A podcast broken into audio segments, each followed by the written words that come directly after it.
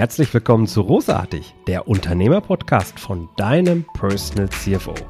Mein Name ist Jörg Groß und hier bekommst du Tipps und Inspirationen direkt aus der Praxis, die du umsetzen kannst, um dein Unternehmen auch finanziell auf stabile Beine zu stellen. Lass dich anstecken und gehöre zu der Gruppe erfolgreicher Unternehmer, die ihren Weg gefunden haben, wie sie die Zahlen mit ihrem Bauchgefühl kombinieren können. Danke, dass du dabei bist. Lass uns direkt loslegen. Heute ist ein besonderer Tag, also zumindest dann, wenn du jetzt diese Folge hörst und zwar am Tag, wo die Folge erscheint. Denn heute passiert ein Meilenstein in meiner unternehmerischen Geschichte. Huhu. Ich beziehe ganz offiziell mein erstes externes Büro. Ich verlasse also mein Kellerbüro im Haus, mein Homeoffice und werde von nun an zusätzlich ein externes Büro nutzen. Und diesen Meilenstein möchte ich gerne nutzen, um mit dir mal zu besprechen, Homeoffice oder eben externes Büro. Wie kann man das aus einer finanziellen Perspektive beleuchten, sodass du weißt zum Beispiel, wie hoch dürfen eigentlich deine Raumkosten sein, damit es finanziell gesehen auch noch als sinnvolle Investition in deine unternehmerische Zukunft gilt. Ja, schön, dass du wieder dabei bist. Ein fast etwas poetischer Anfang. ähm, tatsächlich ist es für mich so, auch wenn ich natürlich im Vorfeld diese Episode aufnehme, allein der Gedanke, dass heute der Tag ist, auf den ich, naja, jetzt kann man sagen, 12, 18 Monate mehr oder weniger hingefiebert habe, immer mal wieder mit dem einen oder anderen Kunden äh, auch drüber gesprochen habe, macht es Sinn, macht es keinen Sinn. Heute verlasse ich zumindest offiziell mein Homeoffice und ziehe in ein externes Büro. Als ich 2018 begonnen habe mit der Selbstständigkeit, habe ich mich sehr bewusst für mein Homeoffice entschieden. Nach jahrzehntelanger Reisetätigkeit, wo ich wirklich weltweit unterwegs war und viele Nächte in Hotels verbracht habe und vor allen Dingen aber auch alleine aufgrund der Arbeitszeiten, die ich hatte, so gut wie gar nicht tagsüber hier zu Hause stattgefunden habe und damit auch viele, viele Momente äh, in der Entwicklung meiner Kinder verpasst habe, meine Frau auch nicht unterstützen konnte bei dem einen oder anderen Thema, war es für mich damals völlig klar, wenn ich mich jetzt selbstständig mache, mache ich das aus einem Homeoffice heraus.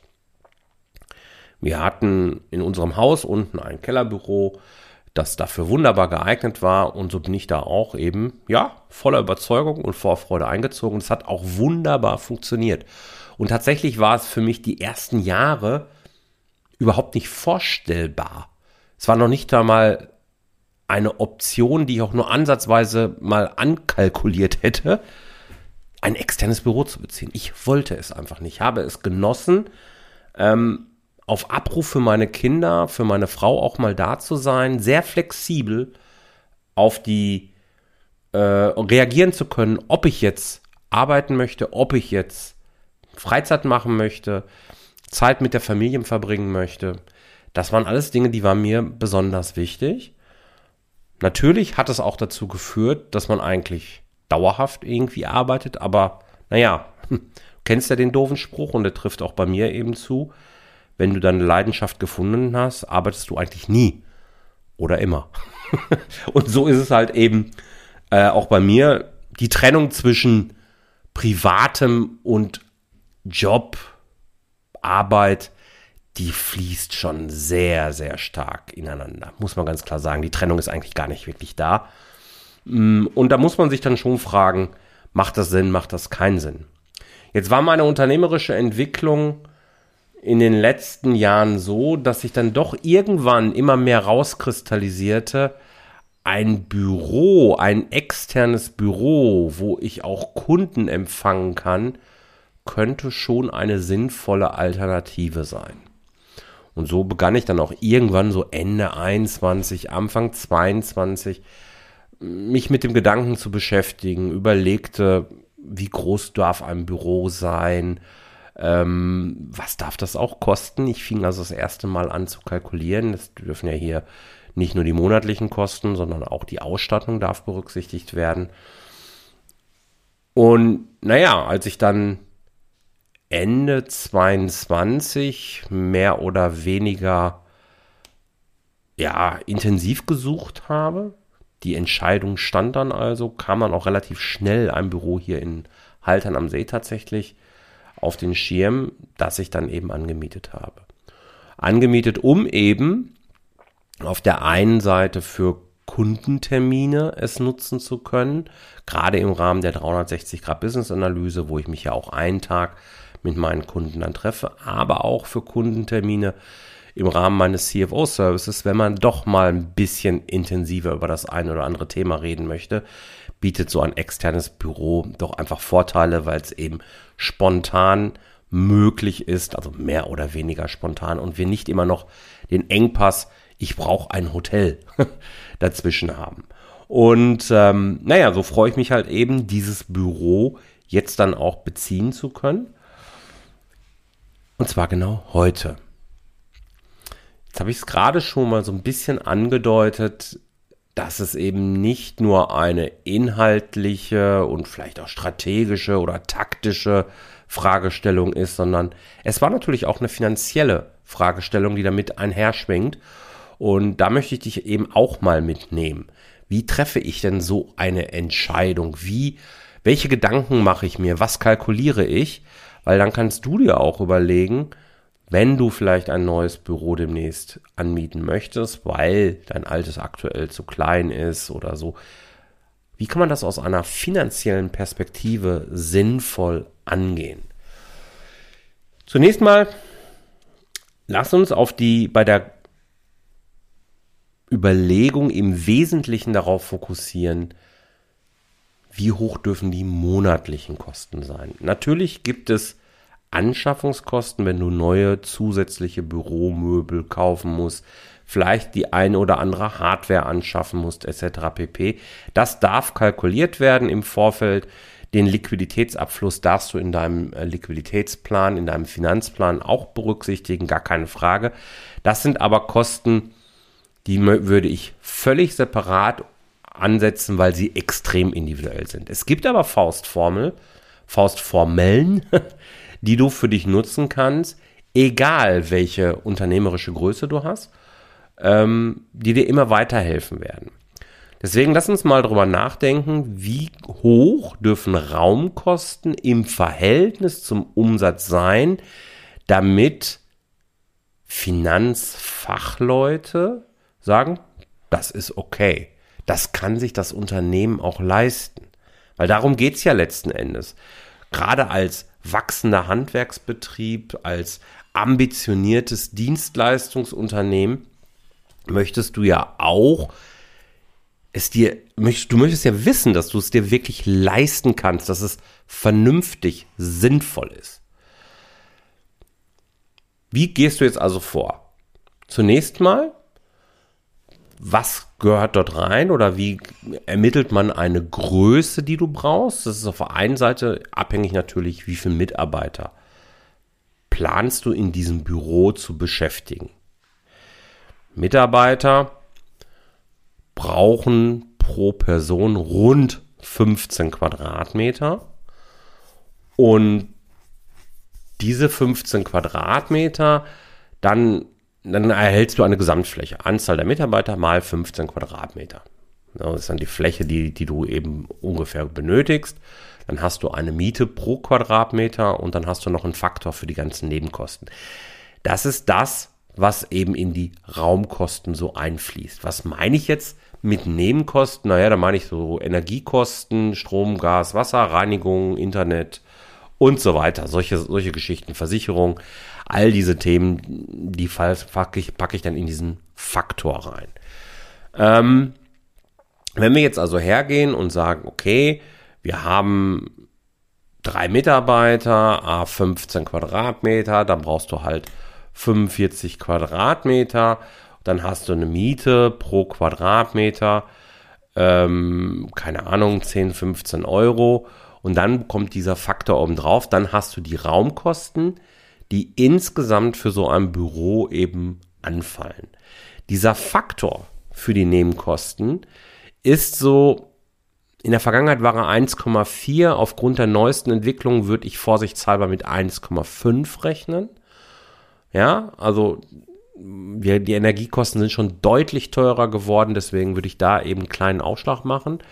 Rechnest also jetzt die 45 Quadratmeter mal 10 Euro pro Quadratmeter ist natürlich jetzt sehr, ähm, ja, sagen wir mal, defensiv gerechnet.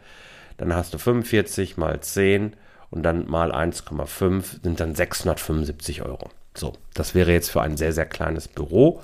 Diese 675 Euro, die du monatlich bezahlen würdest, ähm, um eben ein, ein kleines Büro mit 45 Quadratmetern zu bezahlen. Pi mal Daumen. Diese 675 Euro setzt du jetzt in ins Verhältnis zu deinem Umsatz. Und da darf eben nicht mehr rauskommen als 5%. Das heißt, wenn du fünf, unterhalb, wenn deine Raumkosten inklusive Nebenkosten, also eben weniger als 5% vom Gesamtumsatz ausmachen, dann ist es finanziell eine sinnvolle Größenordnung. Das große Thema, was jetzt aber viele haben, ist, gerade wenn dein Unternehmen wächst. Ja, weil dann hast du eben, naja, du hast aber bei einer Seite ein Büro mit Vollauslastung, so ein Büro mietet man ja nicht an. Du brauchst also mehr, hast aber für die Mitarbeiter ja noch gar nicht den Umsatz. Ja, man rechnet ja eben irgendwie 10.000 Euro pro Person, die einen Monatsumsatz, äh, die jede Person eben als Monatsumsatz erwirtschaften soll. Und naja, wenn du Mitarbeiter zukünftig einstellen willst, machst du den Umsatz ja nicht. Und damit hast du eben genau dieses Spiel, was ein bisschen komplizierter werden kann. Ich empfehle dir also, wenn du als wachsendes Unternehmen zukünftige Bürokosten kalkulieren möchtest, dass du einmal dir aufstellst, okay, wo stehe ich heute? Genau mit dieser Formel. Anzahl Mitarbeiter mal 15 Quadratmeter mal Miete pro Quadratmeter mal 1,5.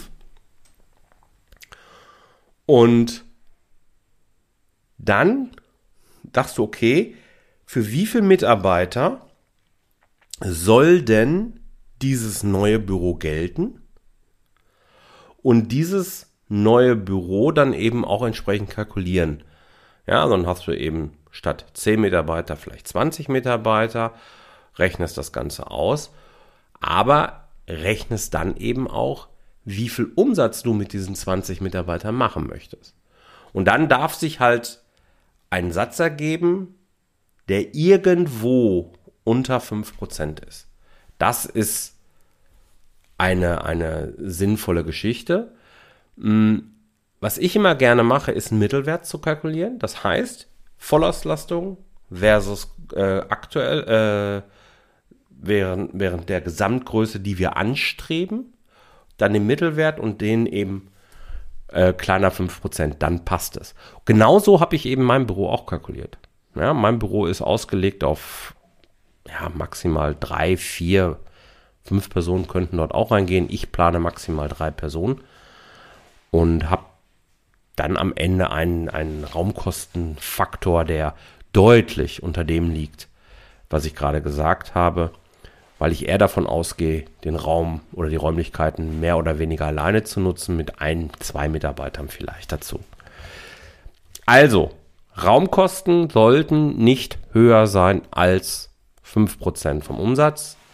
Wenn du als wachsendes Unternehmen dich vergrößern möchtest, nimm den Mittelwert zwischen der Vollauslastung und der sinnvollen Gesamtgröße als Referenz und dann wünsche ich dir viel Spaß mit deinem neuen Büro, weil ich werde es auf jeden Fall haben. Ich freue mich tierisch drauf. Alles klar, vielen Dank, eine schöne Woche und bis bald, dein Jörg. Ciao, ciao. Vielen Dank, dass du dabei warst. Wenn dir diese Folge gefallen hat, dann vergiss nicht, diesen Podcast zu abonnieren. Und wenn du das nächste Mal eine gute Freundin oder einen Freund triffst, dann vergiss nicht, von Großartig, dem Unternehmer-Podcast vom Personal CFO zu erzählen. Mein Dank ist dir sicher und bis dahin bleib erfolgreich und sei großartig. Dein Jörg.